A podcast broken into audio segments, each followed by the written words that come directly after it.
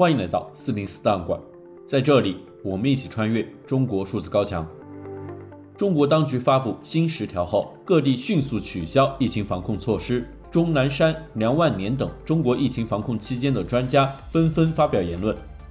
十二月十三日，微信公众号“老于在吹牛”发布文章，一夜之间，专家们全变异了。文中写道：“早上起来看到了一条消息，钟南山院士说，Omicron 啊，现在的 B 四、呃 B 五、呃 BF 七基本上是上呼吸道感染。”所以并不存在肺炎，所以它感染不可怕，百分之九十九可以在七天到十天完全恢复，只要是我们进行很好的休息，很快就能恢复。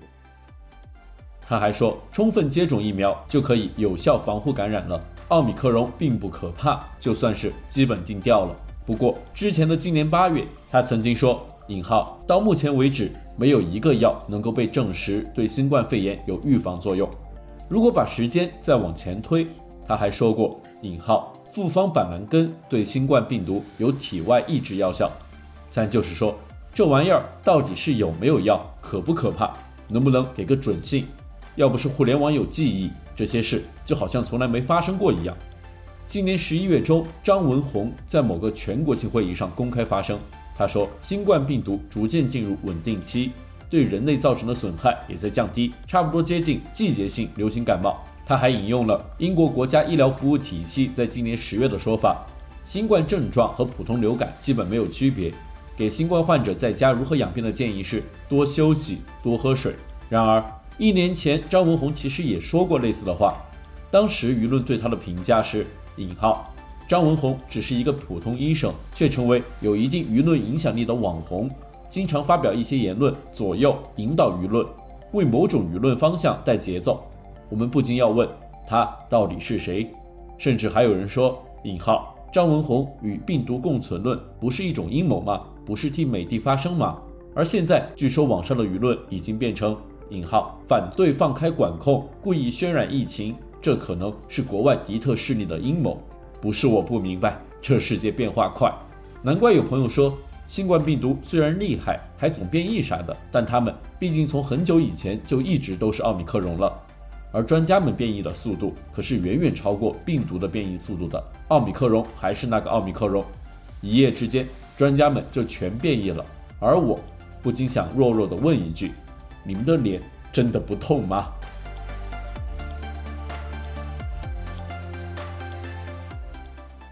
尽管。中国的言论审查和舆论管控日趋严峻，国家对公民的监控也无处不在，但我们依然可以看到那些不服从的个体，顶着被删号、被约谈，甚至被监禁的风险，对不公义勇敢发出自己的声音。中国数字时代在四零四文库栏目中长期收录这些被当局审查机制删除的声音。本期节目，我们选读的第二篇文章来自十二月十五日微信公众号“井上葵”发表的。我们曾反对风控，我们反对的是什么？文中写道：两周前，我们确实反对了风控，我们反对的到底是什么？其实，从来没有人反对过作为有效防控措施的合理风控。人们反对的是一刀切的使用风控手段，从而造成了比疫情本身更加严重的人民生命健康和尊严上的伤害。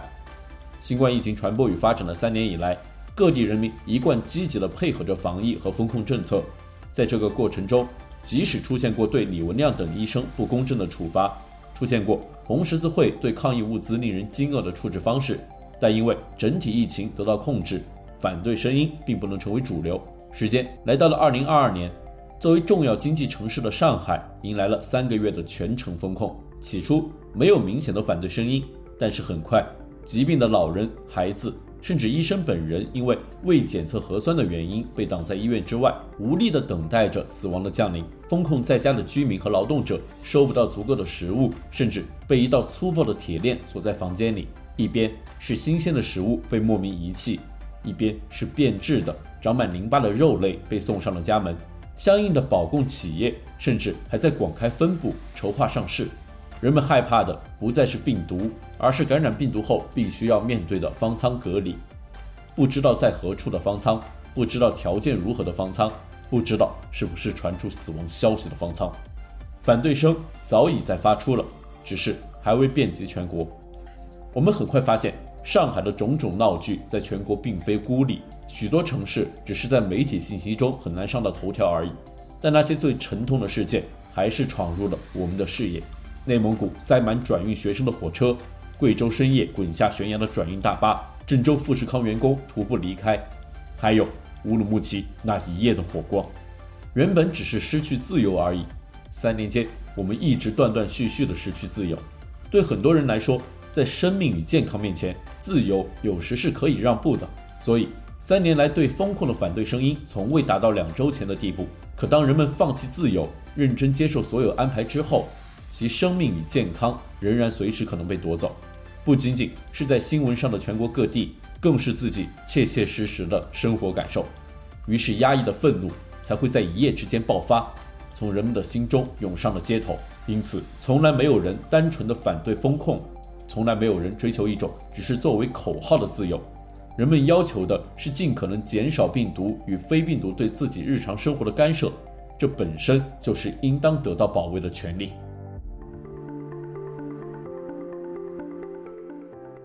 第三篇，我们选取了知乎网友张峰对于提问。如何看待现在国家放开疫情管控的回答？他回答说：“首先明确一点，我是支持放开的，而且我觉得放开的时间都有点晚了。我昨天刚确诊阳性，没任何怨言。放不放开不是可选题，而是必选答案。然而，中国选择放开后的过程让我非常迷。我们是世界上放开最晚的国家。”按说，很多国家躺平后的社会问题、医疗问题、民生问题等等，早就给我们躺了一条路。尤其是香港放开后，医疗资源的挤兑、重症医疗保障的不完善，导致了放开后第一波疫情的死亡率高过平均值，都应该给中国政府决定放开后提供了非常宝贵的经验。况且，我们也清楚知道，大陆的基础医疗条件与卫生条件，每千人均病床数量、千人平均重症病房数量都远远低于香港。从理论上说，我们有足够的时间去审视这些教训，在总结了这些宝贵的经验后，我们应该在放开前做好相应的准备，包括但不限于加强公共医疗建设、简化发热治疗的程序、增加重症病床数量、采购更多的药物及医疗设备、补充社区医院的储备、缓解大型综合医院的普通非症状新冠患者就诊压力等等等等。如果说这些需要时间的话，起码应该在放开之前做好医疗工作者安抚工作、心理疏导和业务演练，建立医师轮岗制度，补充药房专项药物库存，应对感染后的医疗人员缺失，有序补充调配发热门诊医师，医院内做好分流引流，尽量降低专科门诊、外科大夫、急诊大夫的感染概率。但是，当我们放开的时候，居然什么都没有，什么都没有，没有。以上是本期选读的三篇四零四文章，文章全文见中国数字时代网站。这些作品版权归原作者所有。中国数字时代仅对原作进行存档，以对抗中国的网络审查。中国数字时代 CDT 致力于记录和传播中文互联网上被审查的信息，以及人们与审查对抗的努力。欢迎大家通过电报 Telegram 平台项目投稿，为记录和对抗中国网络审查做出你的贡献。投稿地址请见本期播客的文字简介。阅读更多内容，请访问我们的网站 cdt.media。